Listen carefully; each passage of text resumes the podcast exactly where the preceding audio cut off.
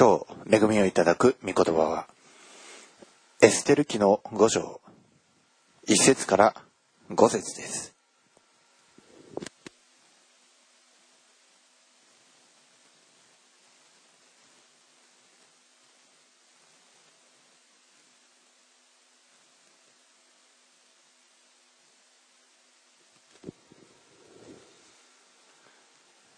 エステル記五章、節から五節。えーはじめに二節までをお読みいたします。さて、三日目にエステルは王妃の衣装を着て王室の正面にある王宮の内庭に立った。王は王室の入り口の正面にある王宮の玉座に座っていた。王が庭に立っている王妃エステルを見たとき、彼女は王の好意を受けたので、王は手に持っていた金の尺をエステルに差し伸ばした。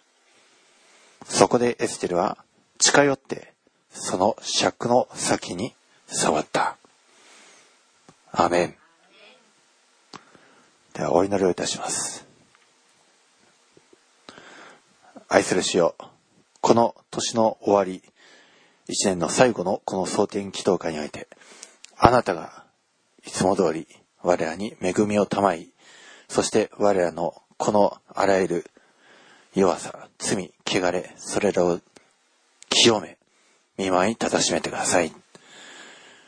神と人との前で犯してきた罪々を、それらを一切洗い清め、拭い去り、もはやそれに陥ることがないように、そしてあなたがあがなわれ、私たちに差し出してくださった栄光の御衣を、あがないの衣、それを身に帯びて、今一度王の見舞いに宴会を設ける我ら一同でありますように。このしもべの唇を、またこれに預かる一人一人の耳を通りよくして、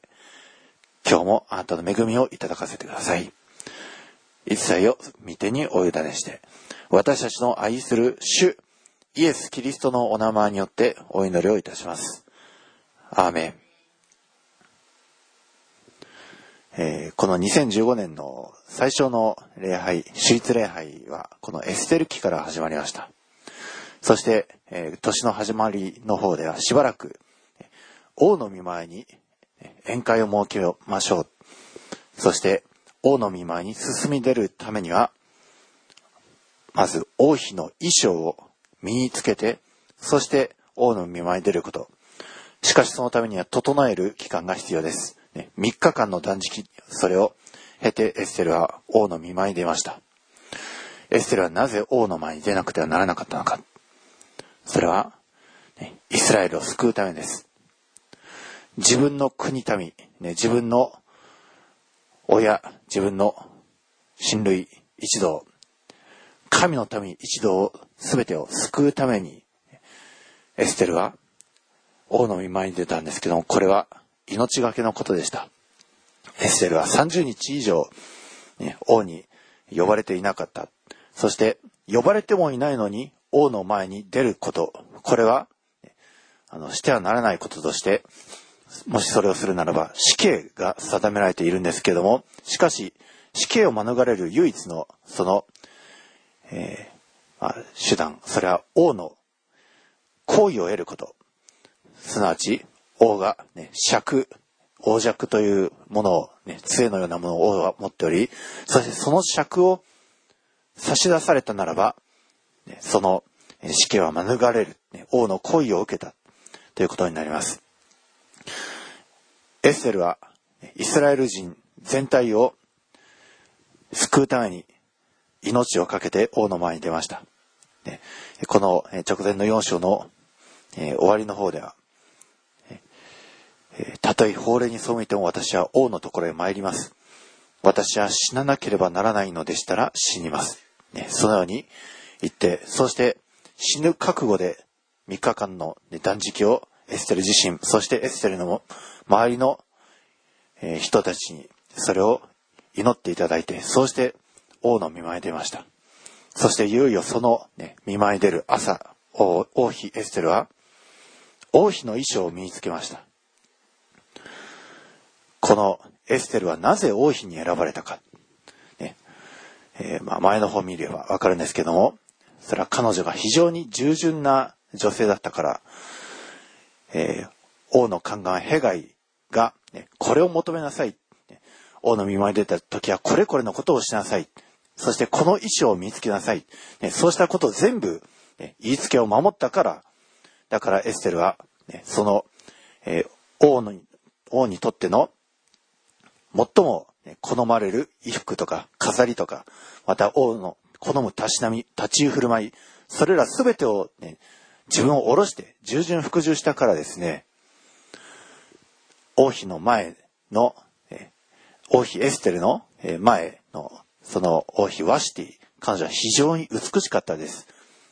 美しさには自信があった。しかし、彼女は高慢のゆえに、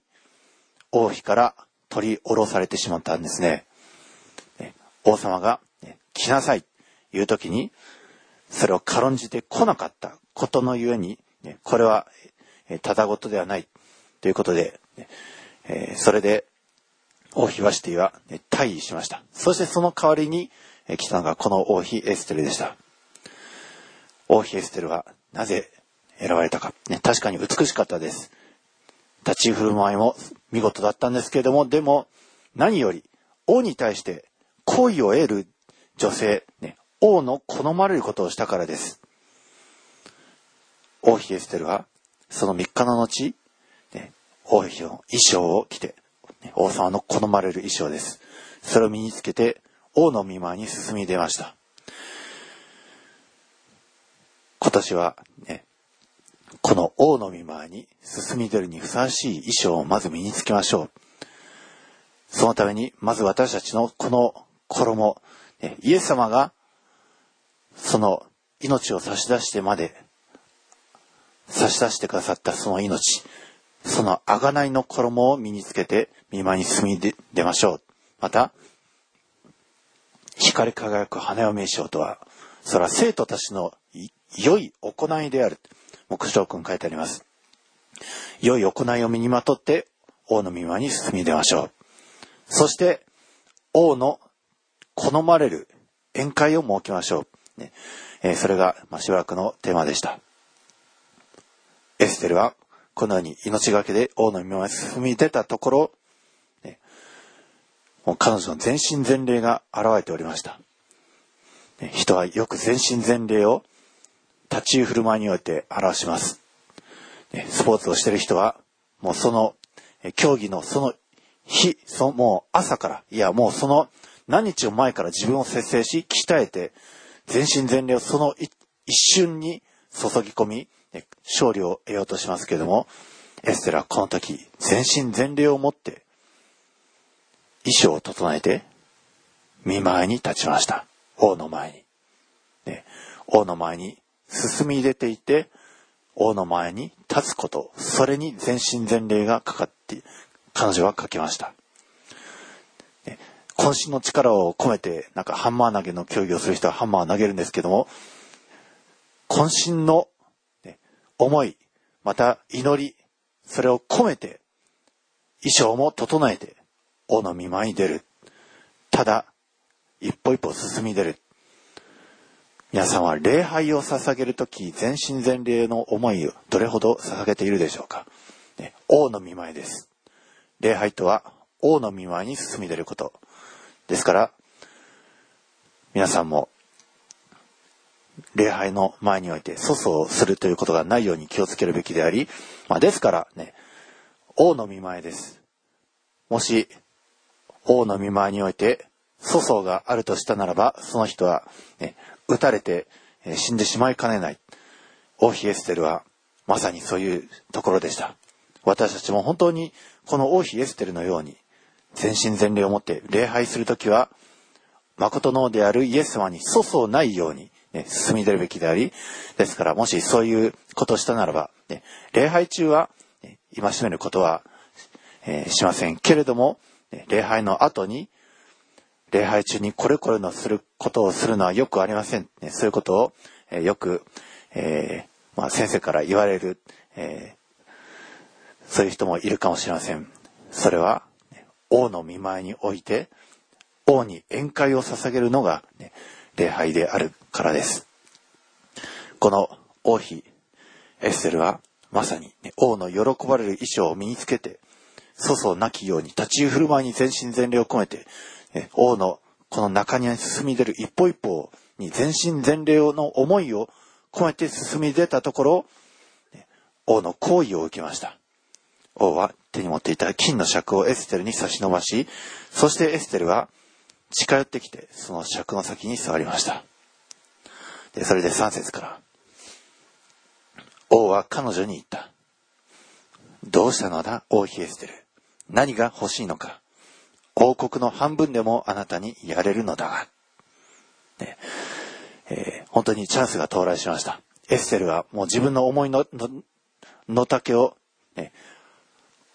話すことができる、ね。王の前に進み出て、そして王、王は、王国の半分でもあなたにやれるのだがと。ね、まあ、それだったら、ね、ぜひ、イスラエル、我が民を救ってください。ね、そういうふうに、ね、進み出ることが、え、できる。けれども、意外なことにエステルはそれをしないんですね。エステルは何を求めたか。4節エステルは答えた。もしも王様がよろしければ、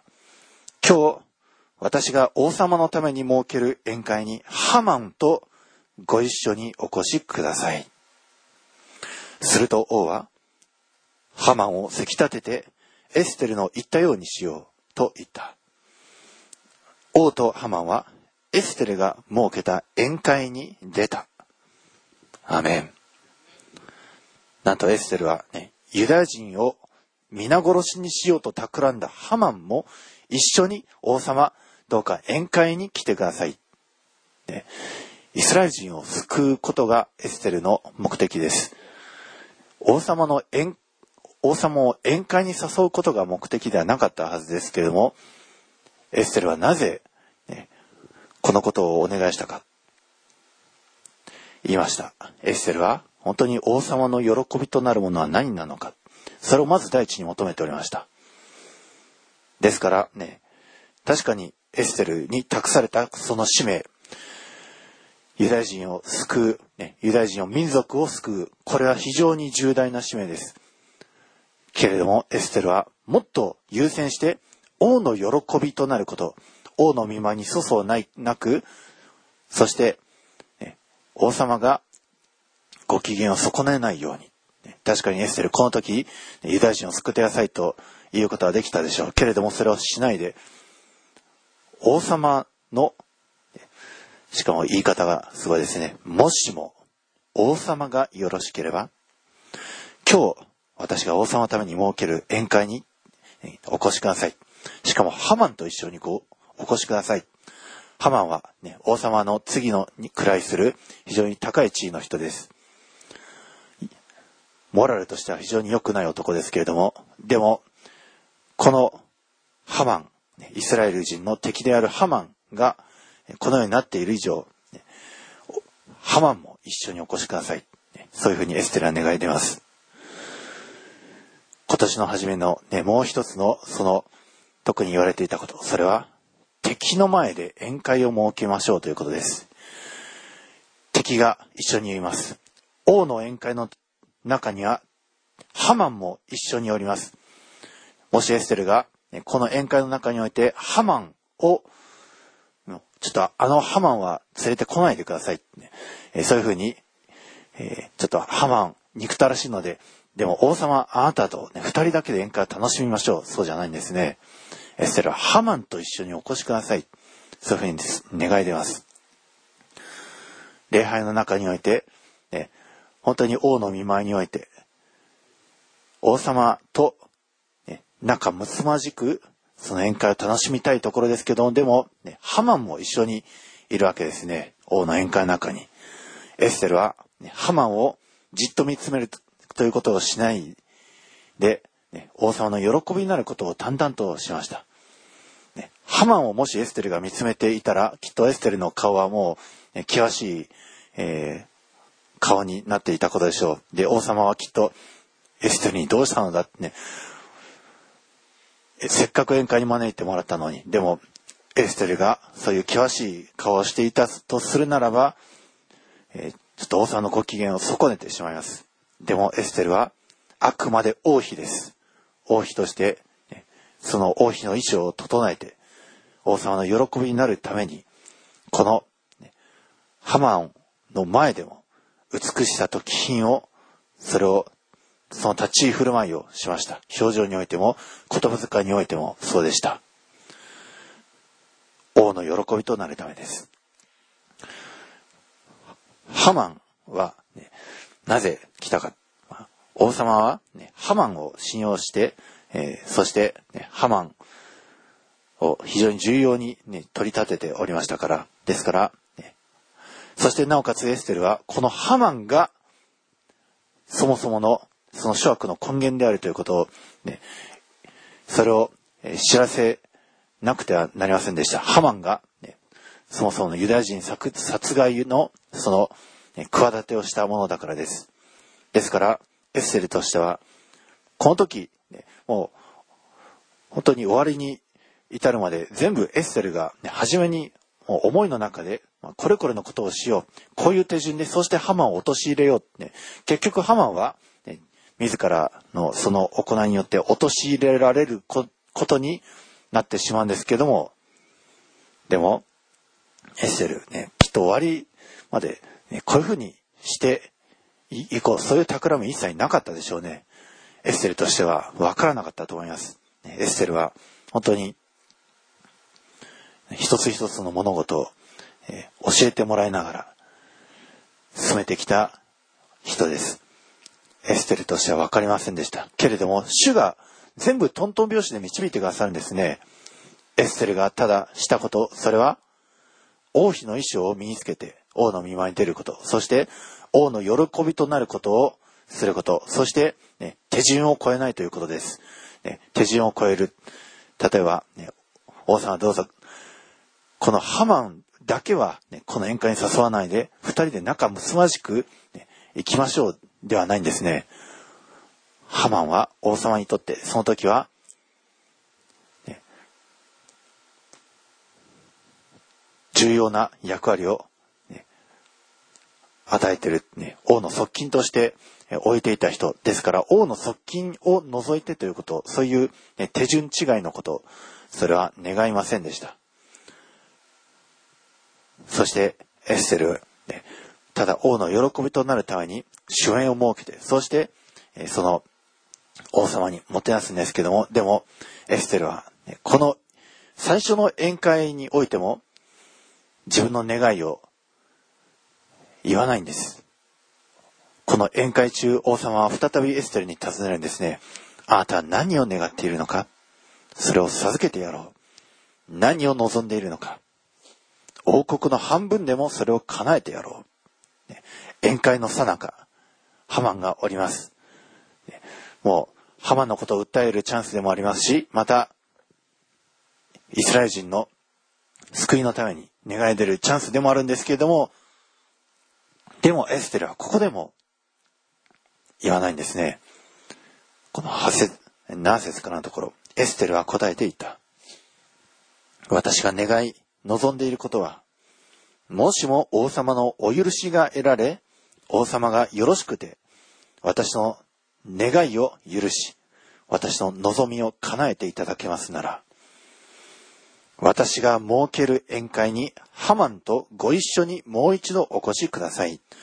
そうすれば明日、私は王様のおっしゃった通りにいたします。えー、このようにして、まだ言わないんですね。本当に王様としては、一体何かな？どうしたんだろう、ね、じらされるんですね。王様としては。私たちは何かと、ね、せいて自分の願い事、自分の言いたいこと、それを真っ先に言いたがるというところがあるんですけども、でもエステラその逆ですね。むしろ王様に、その気気分を良くしていただく、王様のにとって喜びとなっていただくこと、それを、ね、あくまで整えていきました。そしてまさ、さらに、ハマンと一緒にお越しください。どうしてエステルがこの時ね、ここまで、えー、自分の願いを、ね、進みで言わなかったのか。それは、えー、でか、ね、その理由は書いてないんですけれども、エステル自身としてもっと王様の、ね、心を良くしよう、ね、そういうふうに思ったかもしれません。でも、ね、状況的に考えれば、それは非常に理にかなったことです。何しろエステルは、ね、30日以上王の御間に呼ばれていない。ね、王王とエステル30日ぶりに会うんですね。かなり時間を置いてから会う人がいきなりなんかすごい、えー、まくし立てているような願い事で、えー、ベラベラ喋ったとするならば、王様は当然機嫌を、ね、損ねてしまいますね。もし、ね、女性である皆さんが、ね、旦那さんの会社に、ね、旦那さんが仕事中であるにもかかわらず、いきなり、ね、衣装を着て進み出て、ね、そして、ね、旦那さんに、どうしたのだ、妻よ。あなたの願い事を叶えてあげよう。ね、そういう時に、ね、どうかあなたの、ね、社長であるあなたの部下の、えー、ハマンという男を、あれは非常に良くない男ですから、取り下ろしてください。そして私を救ってください。ね、30日ぶりに会う仕事場で突然そういうふうに来た人に、ね、女性、妻にそんなことを言われたら、まあ、ちょっと仕事の邪魔しないでくれ、くれますかみたいに、ね、あしらわれてしまいます。エッセルはその点非常に知恵深かったんですね。自分の願い、それは下ろして、王様の喜び、それを、また王様が、ね、こういうふうに振る舞ったらどう、どういうふうに思うだろうか。ね、それをまず考えて行動していったんですね。言葉の面においても、立ち居振る舞いの面においても、そのようにしていきました。で、こうして、王妃エステルは、ね、まあ、本当に先延ばし、先延ばしにしていきます。もしかしたら、この時の、本当に王とハマンの、その、えー、人のやりとり、あまりにも染みすぎて、もう立ち入る隙がなかったから、えー、まだ先延ばしにしたのかもしれません。でも、そのエステルが2回、えー、宴会をして、そして願い事を進み出ることを、それを先延ばしにしたことによって、その主が動くんですね。その日の夜、主が動かれます。非常に重要な出来事が2つあります。ね、ハマン。ハマンはその日上機嫌で、えー、帰るんですね。王妃エステルムに、えー、宴会に呼ばれたっていうことで。で、それで、でも、ハマンは、ね、その家に帰る途中、えー、モルテガイを見ます。モルテガイは、ハマンを恐れもせず、敬礼もせず、ね、それで、そのモルテガイ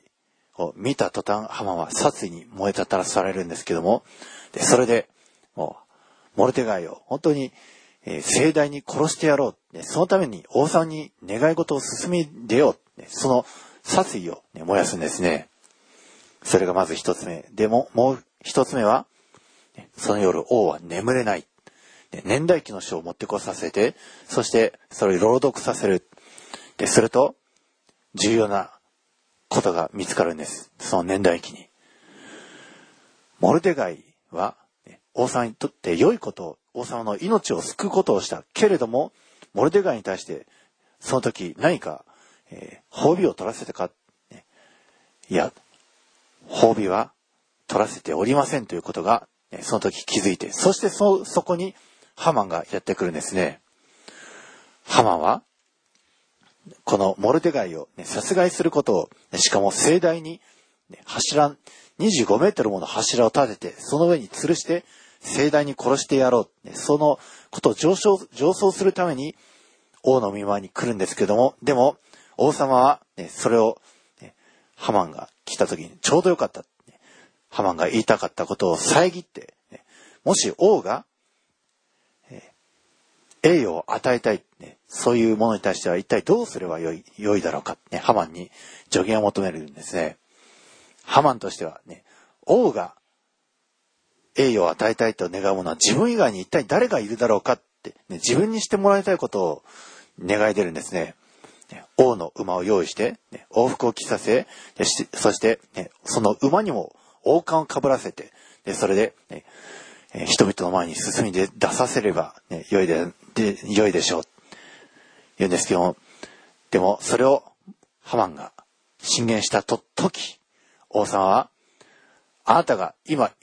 言ったことを、それを全く同じことをモルデガイにしてあげなさい。ね、そういうふうに言うんですね。敵の前で縁を設けること。皆さん、敵が目の前にいるとき、王妃の衣装を身につけてるでしょうか？王妃として立ち振る舞いをしているでしょうか？また、礼拝、ね、王の見舞いにおけるこの宴会、礼拝という王の見舞いの宴会で皆さんはどのように過ごしてきたでしょうか？王が喜ばれることはね、これこれのことですと言われたとき、皆さんはしっかりとそれをしてきたでしょうか？私たちは今ね、テピリンという、ね、王妃の年の衣装、ね、王の喜ばれる御言葉の衣装をしっかりと整えておりますね。身につけております。そして王の見舞いです。ね、王の見舞いで居眠りするとか、ね、そういうこと、それは非常に失礼なことでできないですね。遅刻してくるということも非常に失礼なことですし、また、ねえー、王の見舞いにおいて、えー、ふらふらすること、これも喜ばれないことです。皆さんは今年一年、ね、このエステルキーから始まったこの一年、その通りしてきたでしょうか？どうか皆さんは来年はこの王妃エステルとして、ね、王の見舞いにふさわしく進み出ましょう。そして、私たち自身、ね、もし今、えー、刺されるところがありましたら、それを悔いて、改めて、そしてこれから本当に王にとっての喜びとなるように進み出ましょう。エステルはこのようにして、ね、本当にその立ち居振る舞いにおいて、ただ王の喜びとなることをしてきたゆえに、この自分のイスラエルのために喜びとなることをしました。そして王はこの時、ね、モルテガイに大きな栄誉を与えました。それゆえ、ね、ハマンはもう、えー、その、そのことで、もうタジタジとなって、そしてモルテガイが強くなりました。そして、いよいよ宴会の時が来るんですね。そしてその宴会の時、ね、エステルはもう本当にちょうどタイミングよくと言いますか、ね、王にその願い出ることは、えー、この、えー、7章ですね。いよいよエステルが王様に、ね、あなたの、ね、願いは何か、ね、願い事を叶えてやろう。王国の半分でも叶えてやろう言いましたところ、3節で王妃エステルは答えていた。もしも王様のお許しが得られ、王様がよろしければ、私の願いを聞き入れて、私に命を与え、私の望みを聞き入れて、私の民族にも命を与えてください。私も私の民族も売られて、根絶やしにされて、殺害され、滅ぼされることになっています。私たちが男女の奴隷として売られるだけなら私は黙っていたでしょうに、事実その迫害者は王の損失を償うことができないのです。アハシュエロス王は王妃エステルに尋ねていた。そんなことをあえてしようと企んでいる者は一体誰か、どこにいるのか？エステルは答えた。その迫害する者、その敵は、この悪いハマンです。ハマンは王妃、王と王妃の前で震え上がった。王は憤って、主演の席を立って、宮殿の園に出て行った。ハマンは王妃エステルに命乞いをしようとして居残った。王が彼に災いを下す決心をしたのが分かったからである。王が宮殿の園から主演の広間に戻ってくると、エステルのいた長椅子の上にハマンがひれ伏していたので王は言った。私の前で、この家の中で王妃に乱暴しようとするのか。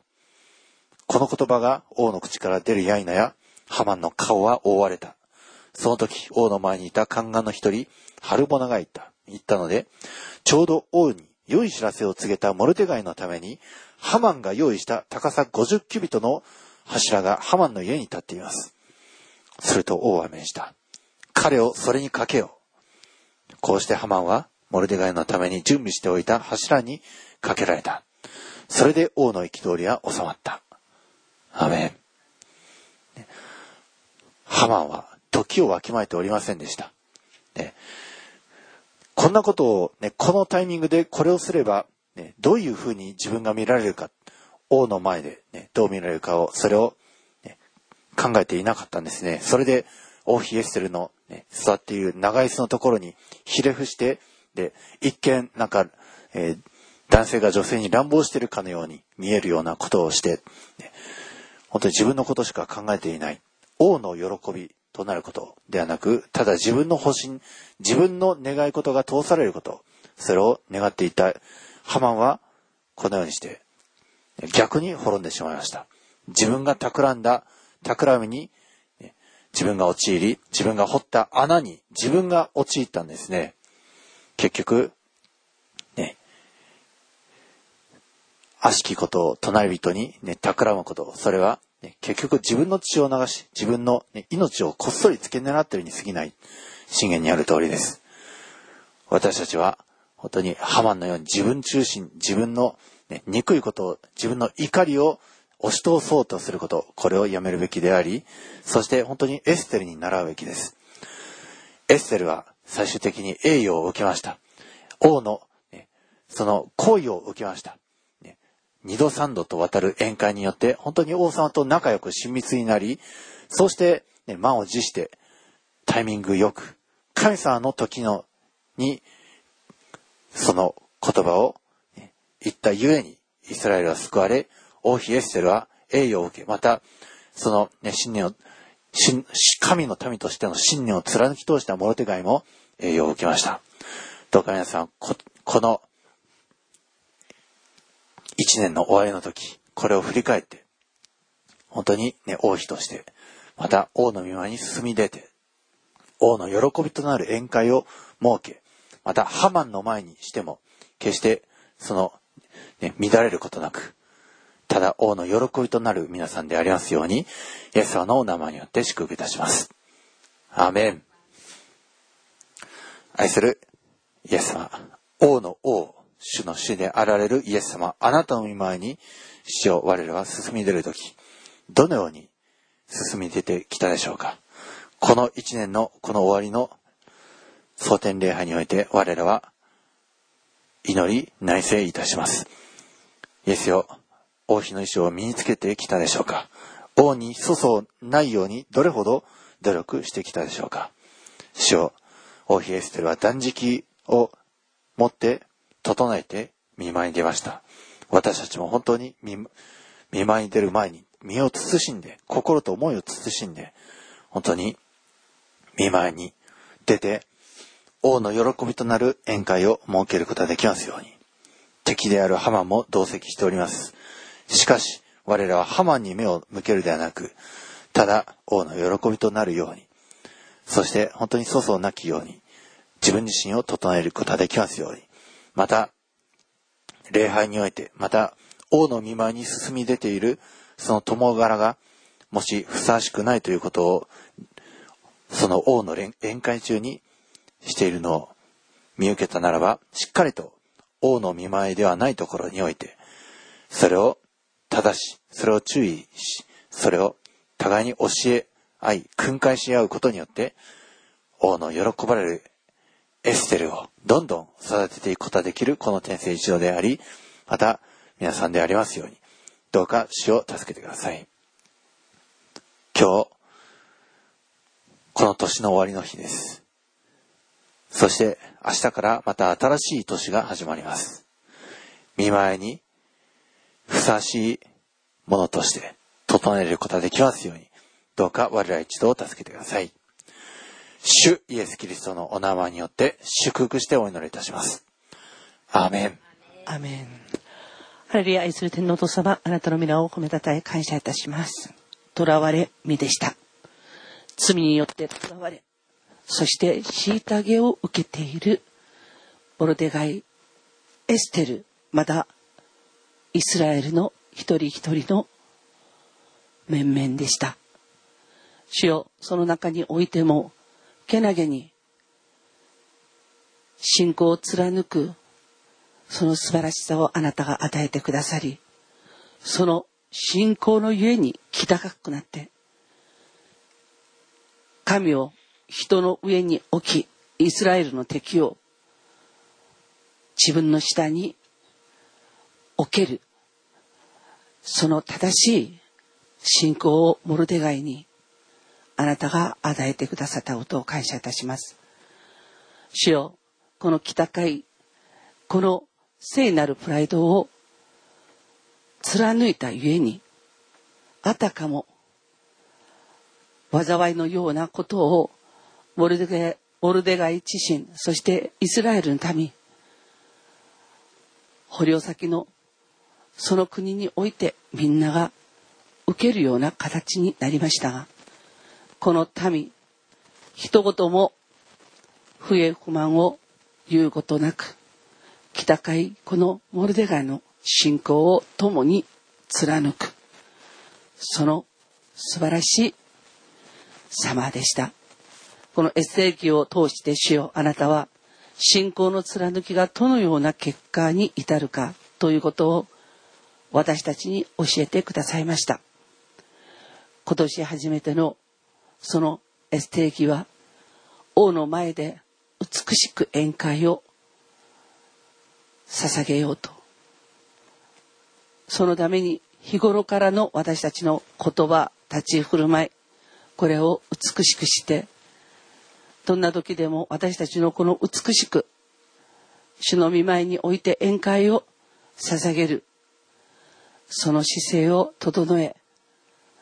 それを訓練していこうということを私たちにあなたはそのエステーキの御言葉を通して与えてくださったことを感謝いたします。今日またこの最後の争点においてこのエステーキをまだあなたが開いてくださり